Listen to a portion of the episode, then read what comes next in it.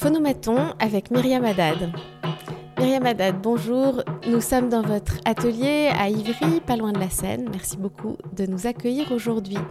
À côté de nous, il y a un immense triptyque, des violets, des oranges, des verts, des grandes volutes colorées. Récemment, vous avez une exposition au Frac Auvergne à Clermont-Ferrand, votre première grande exposition institutionnelle, personnelle.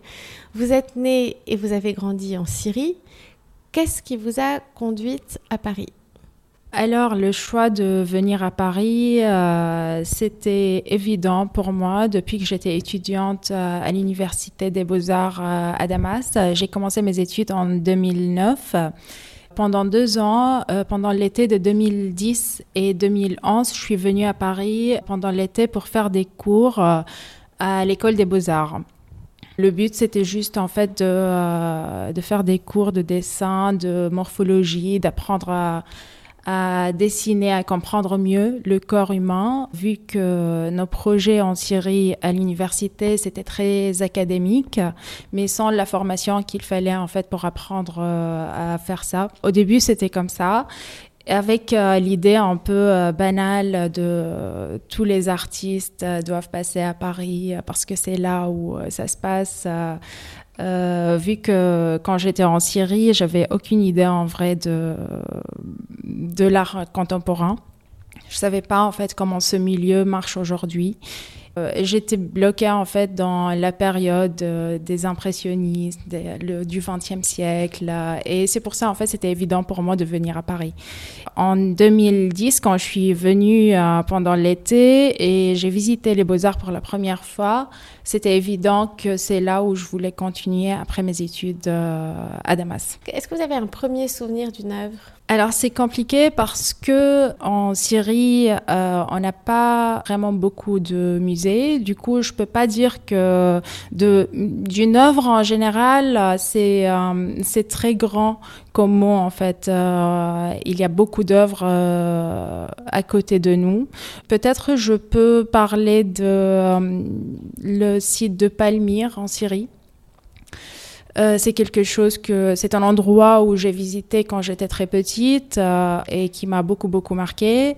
Après, par rapport à la peinture, c'est vrai que je me rappelle pas très bien la première fois que j'ai vu une œuvre. Euh, d'un grand artiste en fait en vrai j'ai visité le Louvre quand j'étais très petite avec mes parents je ne peux pas en fait dire qu'il y avait une œuvre en particulier qui qui, m'a marqué euh, à cette époque-là. Je crois que votre père était lié euh, à des mondes artistiques. Est-ce que cette, euh, cette vocation, pour vous, a toujours été de l'ordre de l'évidence?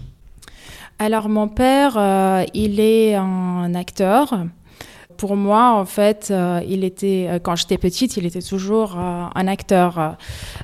Jusqu'au jour que je me rappelle très bien, c'est le moment quand j'ai décidé de faire la peinture dans ma vie. J'étais vraiment très petite. J'étais en train de dessiner par terre, toute seule, dans une pièce. Il y avait comme un rayon de soleil qui est venu sur le papier. C'était un moment vraiment magique. Et je me rappelle qu'à ce moment-là, j'ai décidé de devenir euh, une artiste, ou plutôt de, dessiner en fait. Euh, et je suis allée pour voir mon père directement pour lui demander euh, si je veux dessiner dans ma vie, qu'est-ce que je dois faire comme université quand je serai grande. Je me rappelle que c'est la première fois qu'il me disait le nom des, des beaux-arts. Et pour moi, c'était un mot un peu compliqué parce que c'est deux mots à la fois. C'est pas comme euh, euh, la médecine ou euh, c'était compliqué.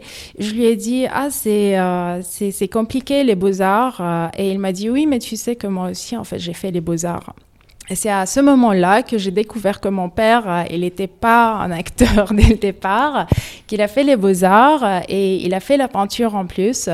Et euh, dans notre appartement, il y avait une petite toile, une copie en fait d'une toile de Van Gogh que je connaissais pas à l'époque. Et euh, mon père, il m'a dit, bah, tu vois, cette toile, c'est euh, c'est moi qui l'a fait. Et il a copié parce que quand il était jeune, il était très pauvre et euh, il copiait en fait des, des toiles pour les vendre et gagner un peu d'argent. C'était une toile du, avec le fond bleu que j'ai en carte postale. ici, la toile du docteur Gachet, je pense. ouais.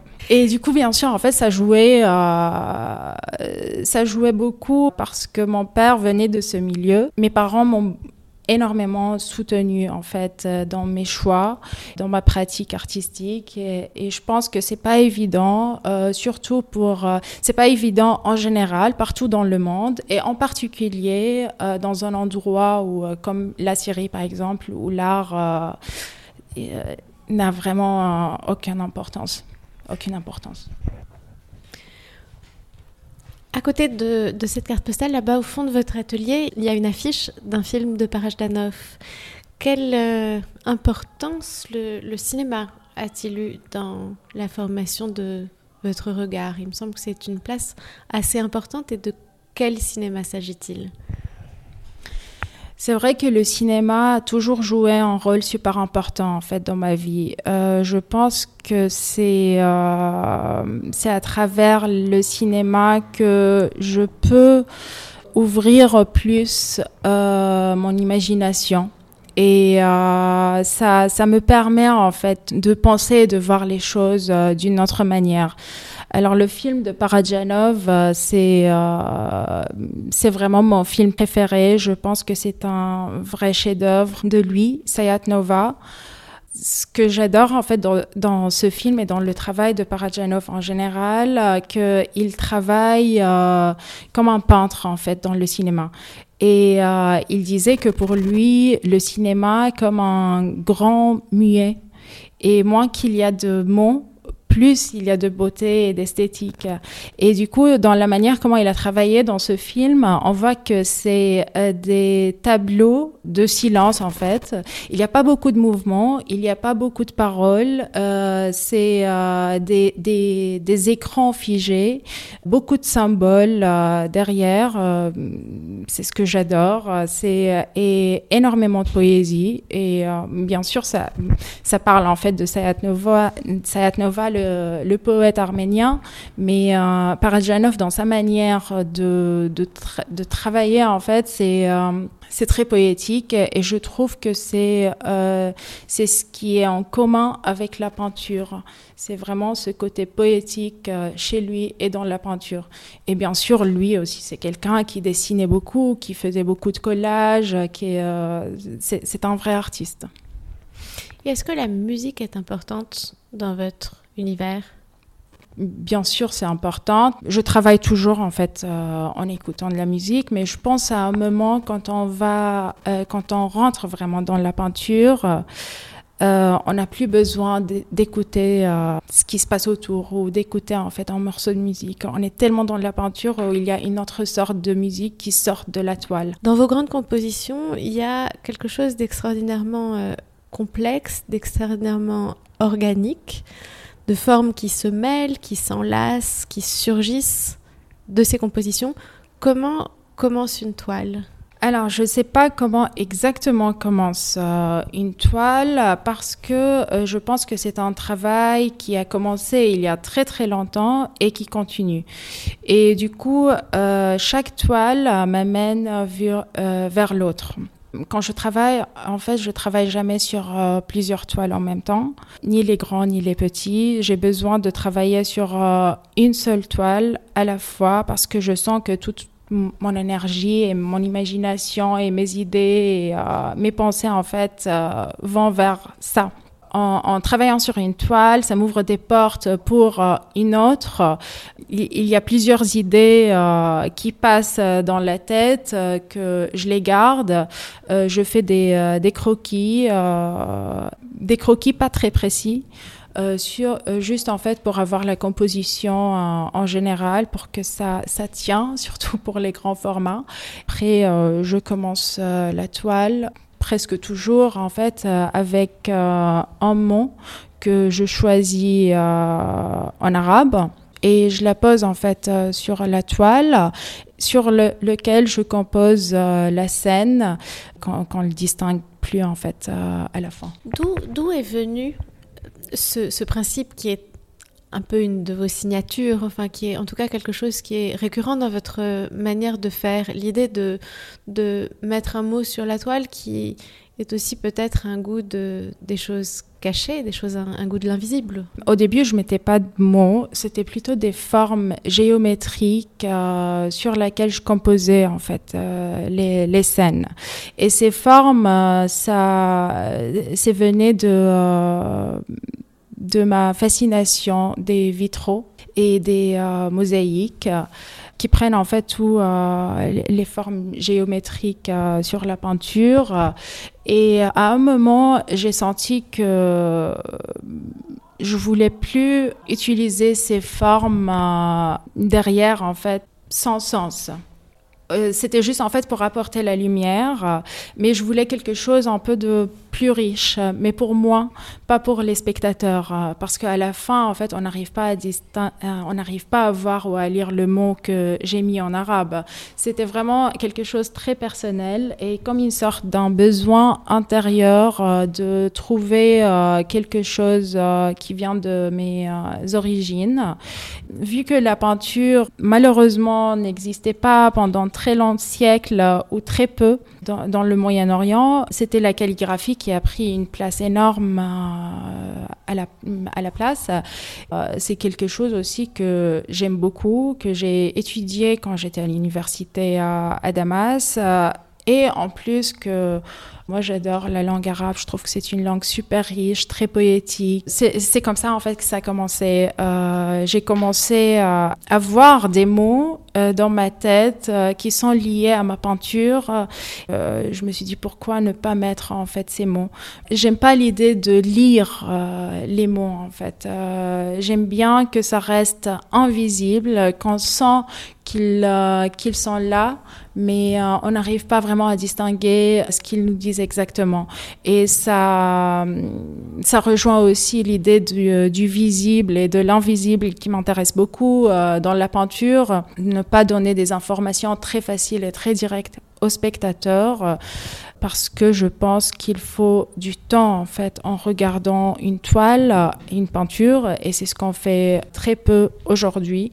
Malheureusement, c'est ce que j'essaie de faire, c'est euh, de pousser plus en fait ce côté pour que les spectateurs euh, passent plus de temps, arriver à entrer vraiment dans la peinture parce que en regardant une œuvre pendant euh, trois secondes, on n'a rien vu.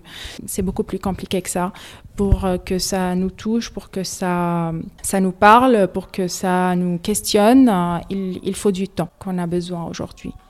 Une autre des caractéristiques de, de votre peinture, c'est cette manière dont les formes mettent ce temps à apparaître, dont les, les images euh, se distinguent progressivement, dans lesquelles on voit apparaître des corps renversés, parfois des animaux, parfois des, des visages.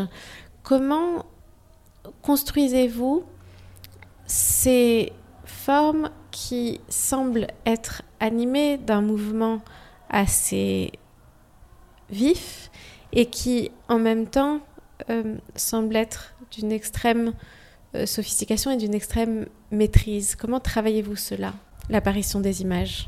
Alors quand je commence une toile, euh, il, y a beaucoup de gens qui pensent que, en regardant la, la peinture, que c'est de l'abstrait.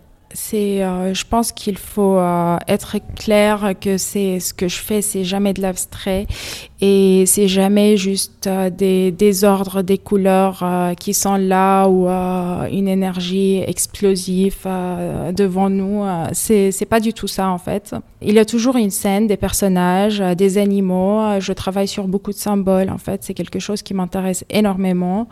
Et quand je commence la toile, je pense que tous les éléments de la peinture sont beaucoup plus clairs et avec le temps, ça commence à disparaître disparaître un peu, ou pas vraiment à disparaître, mais plutôt à se mélanger à avec tout l'univers de, de, la peinture, avec tout, euh, tout ce qui se passe autour, pour que ça devienne tout à la fois euh, une, euh, un seul endroit. Est-ce que pour, pour rentrer dans le, cœur d'un de ces sujets, vous pourriez dire un mot de ce grand triptyque à côté duquel nous nous trouvons et qui sera présenté dans l'exposition de la Fondation Ricard, euh, dont j'ai la joie d'être commissaire avec Sophie Vigourou. Entre tes yeux et les images que j'y vois, ce triptyque s'intitule Garde ton regard sur ces égards Par rapport à cette peinture, ça fait un moment que euh, je m'intéresse euh, beaucoup sur euh, des sculptures qui étaient découvertes dans le nord-est de la Syrie, qui ont le nom des les idoles aux yeux. Ce sont des petites sculptures super simples, très plates. Il n'y a pas beaucoup de détails, mais il y a juste des yeux qui sont très présents et ça, à chaque fois, en fait, je regardais ces sculptures, ça me touche beaucoup. Il y a quelque, je sens quelque chose euh, très euh, mystique, je pense, euh, en regardant ça. Et du coup, j'ai commencé à travailler là-dessus. Euh, j'ai fait plein euh, d'études euh, et après, par hasard, je suis tombée sur une petite interview, je pense, de Jean-Luc Nancy. Il était en train de parler de cette idée du regard, de l'égard et que les deux, en fait, ils ont la même racine.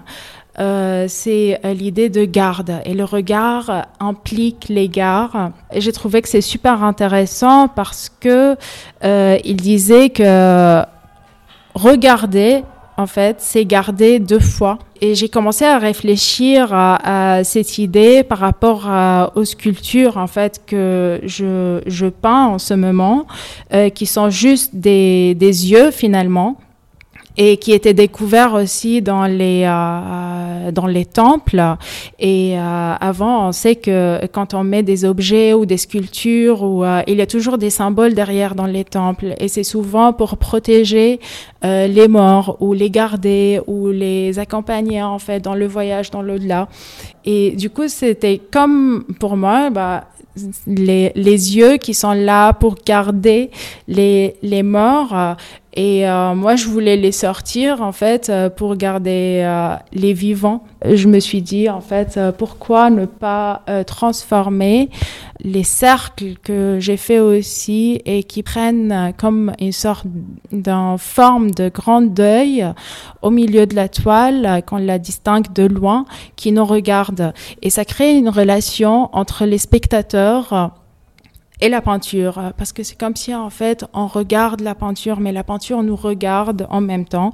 Et en regardant la peinture, on la garde, mais le plus important, c'est que la peinture nous garde aujourd'hui.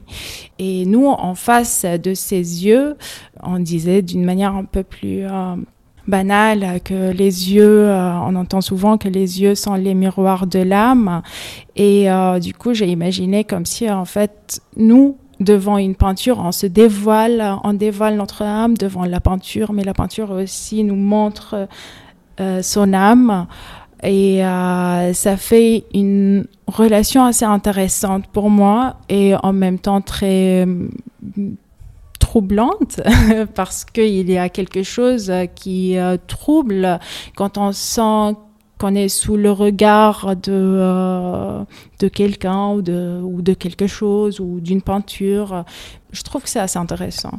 Il y a aussi dans beaucoup de vos tableaux ces, ces, disques colorés qui sont un peu comme une sorte de cosmogonie. Justement, c'est ces cercles euh, en fait dont j'ai euh, j'ai dit que je voulais que ça prend le forme des yeux. C'était par rapport à la calligraphie. Euh, parce que sur des, des, lettres en arabe, il y a des points, comme en français, et euh, il y a plusieurs manières euh, de mettre ces points, et une de ces manières, tout, tout simplement de mettre un cercle. Avant, j'osais pas mettre un cercle très clair de cette manière, et la première fois, je me rappelle, c'était en travaillant sur un, un triptyque qui s'appelle Silence, que je me suis dit pourquoi ne pas euh, mettre un cercle très clair euh, et euh, ça peut être intéressant aussi visuellement. Et par hasard, en fait, ce cercle était au-dessus d'une personnage qui était allongé et c'est devenu pour moi comme un symbole d'un âme, en fait, l'âme de cette personnage comme ça, on a le corps et on a l'âme et euh, il y a cette relation. Et euh, j'ai imaginé, j'ai commencé à imaginer qu'il y a plusieurs âmes, pas juste les âmes en fait des, des, euh, personnages, mais comme des symboles en fait d'un endroit ou des ou des animaux puis ça, ça prend, ça, ça a pris plusieurs formes et aujourd'hui c'est devenu comme ça. Est-ce que vous écrivez? Alors j'écrivais beaucoup quand j'étais en Syrie et en arrivant en France, il, y a un moment en fait que j'ai arrêté de d'écrire parce que euh, j'ai senti que j'étais perdue entre les langues. Euh, c'est très bizarre, euh, je sais pas comment expliquer ça, mais j'ai un rapport à la langue vraiment très fort, à ma langue euh, natale, mais j'ai appris à parler de la peinture et de mon travail en français. Et du coup, euh, je sens que quand je veux écrire ou même quand je réfléchis, ça devient un peu euh, flou dans ma tête les vocabulaires parce que je me sens euh, pas à 100% en arabe et pas à 100% en français. Euh, je ne suis pas capable encore de d'écrire en français parce que je sais que je vais dire il y a plein de fautes de de grammaire ou de vocabulaire, je sais pas. Et en arabe, j'ai senti que j'ai perdu peut-être où il me manque les vocabulaires par rapport à mon travail et, bien sûr, il y a des des en français qui n'existent pas en arabe et l'inverse. Du coup, c'est un peu compliqué, mais ça fait un moment que je pense à ça qu'il faut régler euh, ce problème parce que ça fait du bien de d'écrire et euh, surtout quand on a beaucoup de choses dans la tête. On peut imaginer quand on, peut penser quand on regarde euh, vos tableaux et cette dimension d'apparition des images. Euh, et quand on regarde la manière dont les images apparaissent dans vos tableaux, on peut penser à la peinture de Jeanne Leroy. Euh, je crois que beaucoup de gens euh, vous ont parlé de son travail. Et pourtant, il y a chez vous quelque chose qui n'a pas du tout l'âpreté de, de Leroy, qui est beaucoup moins césanien en quelque sorte. Est-ce que c'est un artiste que vous avez regardé et qui sont on a parlé de cinéma, on a parlé de musique, on a parlé d'écriture. Qui sont les peintres qui vous intéressent? Oui, bien sûr que j'ai regardé la peinture de d'Eugène Leroy, euh, mais euh, je peux pas dire que c'est l'artiste qui a le plus influencé euh, mon travail. Il y a beaucoup de gens qui font ce commentaire en fait que mon travail fait penser un peu à lui, mais je pense que je suis très loin en fait de sa peinture. Quand j'ai commencé la peinture et j'étais en Syrie, c'est vrai que ma culture artistique était très très très modeste. Euh, je connaissais pas beaucoup d'artistes euh, et du coup je regardais euh, surtout les impressionnistes et euh, surtout Soutine, bien sûr, Soutine, Kokoschka, Émile Nold, Lautrec, Monet c'était euh, c'était plutôt en fait les artistes qui m'intéressaient. Après, en arrivant ici, euh, j'ai commencé à aller beaucoup plus loin, à revenir en fait dans l'histoire. Euh, j'ai commencé à découvrir l'art contemporain que je connaissais pas du tout avant. Aujourd'hui, je m'intéresse énormément à la peinture de Paul Klee. Euh, dans ses écrits, euh, je trouve que c'est super intéressant la manière comment il parle de l'art, de la peinture, euh, de l'idée justement du visible. il disait que l'art ne doit pas reproduire le visible, il doit rendre visible en fait notre vision secrète et intérieure. Et justement, c'est ce qui m'intéresse beaucoup. Du coup, ouais, ça, change en fait à chaque fois. Je regarde un peu tout, euh, mais c'est vrai qu'en ce moment, je regarde beaucoup Paul Klee. Vous parliez tout à l'heure de mosaïque, de vitraux. De, de quelle mosaïque parliez-vous? En fait, parce que le mosaïque, c'est quelque chose qu'on trouve très euh, souvent en Syrie. On a beaucoup utilisé ça aussi dans les, les architectures. Mais c'est vrai que j'avais une autre manière, une autre manière de voir le mosaïque quand j'étais là-bas. Alors que ce qui est intéressant, quand on s'éloigne et on revient, on voit les choses euh, d'une autre manière. Là, après ma dernière visite euh, à Damas, À chaque fois, en fait, je rentre, je, visite euh, la mosquée des Omeyyades. Euh, c'est un endroit juste magique en fait, euh, et où il y a pas mal de mosaïques. Et ce reflet euh, de, du soleil sur le mosaïque à l'extérieur, euh, c'est juste incroyable. Je pense que ça me donne envie d'essayer ça un jour. Il y, a, y a une autre dimension complètement différente dans votre travail et qui est très ancienne, c'est quelques sculptures qui peuplent votre atelier, qu'on a peu ou pas vu dans des expositions récemment, mais qui ressemblent en fait à des accumulations de peinture, qui ressemblent à, des sortes de masses de, de peinture qui résonnent aussi avec la surface de vos toiles qui ont souvent des matières assez épaisses et dans lesquelles on voit vraiment la peinture. Tout à fait. C'était mes premiers essais en sculpture. En tout cas, j'étais étudiante aux Beaux-Arts en 2000. Euh, c'était pour mon diplôme de troisième année en 2015. J'ai fait trois sculptures euh, en céramique. Euh, c'était mes premiers essais et les derniers. Et justement, en fait, on peut voir d'une manière très claire que dans la manière comment j'ai travaillé dans la sculpture, c'est comme la peinture. C'est pas vraiment une vue ou une, une, pensée qui est par rapport à la sculpture ou à l'espace. C'est vraiment comme des personnages que je voulais les sortir de, mes peintures. Le problème aussi, je pense que j'ai pas choisi euh, la, la, céramique, c'est pas peut-être ce qu'il me faut. Par contre, j'ai adoré de sculpter. Euh, je pense qu'il y a une autre énergie euh, qui sort avec la sculpture et c'est quelque chose que j'aimerais beaucoup refaire dans le futur. Je, garde ça dans la tête, mais pas avec la céramique. Je pense que la céramique c'est très beau et c'est très intéressant de travailler avec, mais je pense que le côté très fragile euh, me dérange un peu. Parce que là, ce sont des, des grandes sculptures euh, très lourdes et en même temps super fragiles. C'est beau d'un côté théorique, dans l'idée, mais euh, du côté pratique, je pense que ça me dérange. Parmi vos tableaux, il y en a de très très grands qui vont jusqu'à presque 4 mètres de, large, et puis il y a de tout petits formats qui font euh, quelques dizaines de centimètres de large, qui sont aussi puissantes que ces très grands tableaux. Comment choisissez-vous ces formats?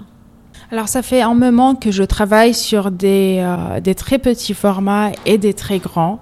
Et depuis plusieurs années, j'ai euh, j'ai enlevé en fait les moyens formats de, de mon travail. Je trouve que quand on est en face d'un grand format, c'est comme si en fait euh, notre corps euh, participe euh, à cette expérience. On est comme si en fait la peinture nous nous entoure. Du coup, on est à l'intérieur de la peinture physiquement et psychologiquement. Alors qu'avec les les petits formats, c'est c'est un autre rapport, mais très intéressant aussi. C'est tout petit qui nous oblige de s'approcher de plus en plus de, de, la petite toile, ça crée une relation très intime euh, avec les petits formats. Alors qu'avec les moyens formats, je trouve qu'on perd les, deux côtés. C'est pour ça que ça ne m'intéresse pas beaucoup. J'étais depuis que j'étais en Syrie, euh, j'aimais beaucoup en fait les grands formats. Je, je me rappelle au moment quand j'ai découvert euh, le travail de John Mitchell, J'étais encore en Syrie et j'étais très très heureuse euh, parce que j'ai découvert une artiste euh, femme qui fait un, travail très impressionnant et euh, des grands formats et un travail qui me plaît beaucoup. Et j'ai senti que c'est comme si en fait ce côté était un peu préservé aux hommes. Ça me dérangeait un peu en fait ce côté. C'est comme si nous on peut pas, on n'est pas assez puissante en fait pour contrôler un grand format.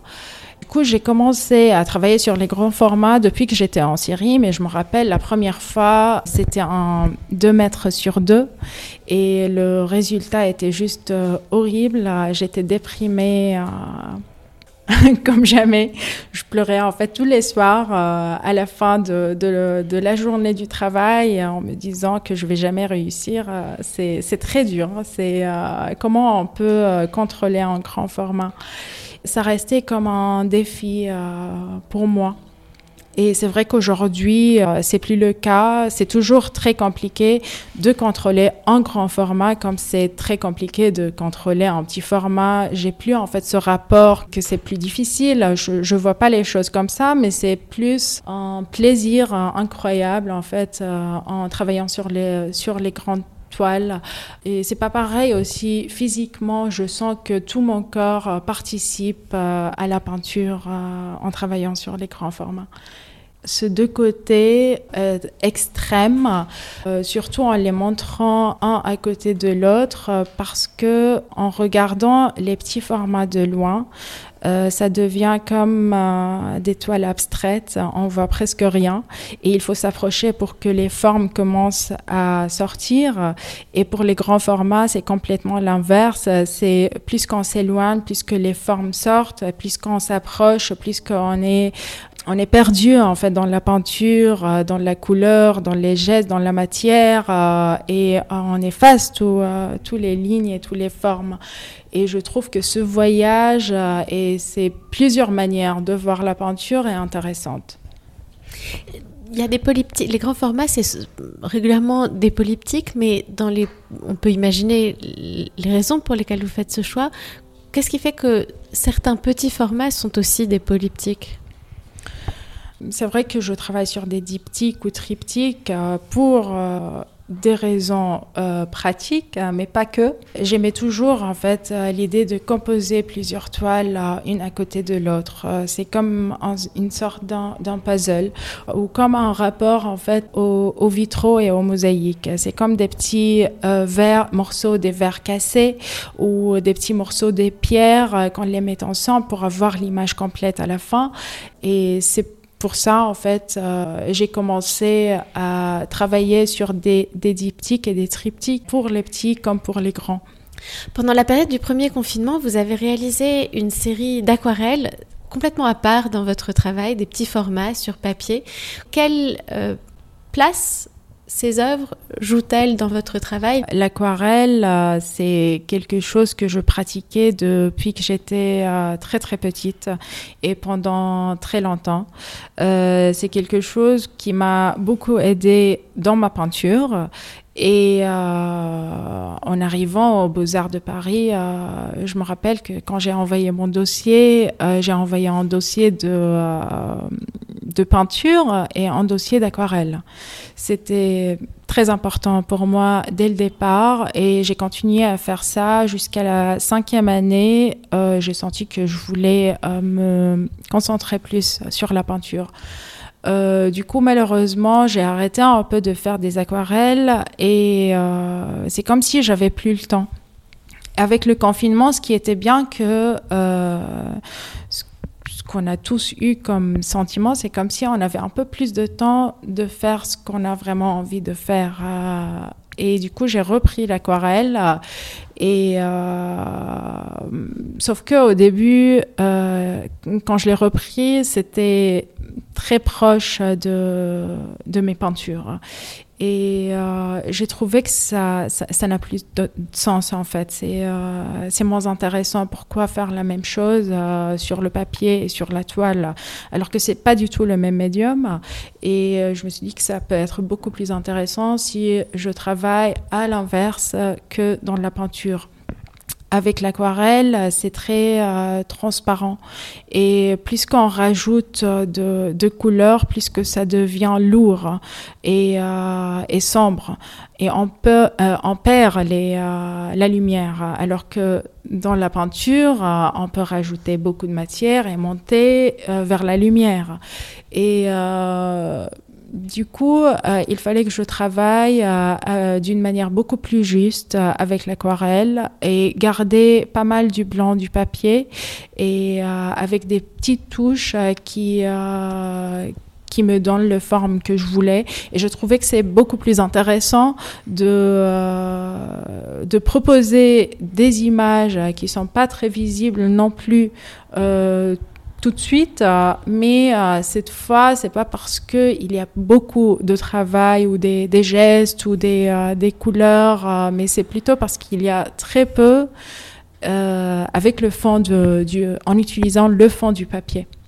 vous, l'avez effleuré à plusieurs reprises dans, notre conversation, il y a dans votre peinture quelque chose de beaucoup plus politique que ce que l'on peut imaginer au premier regard.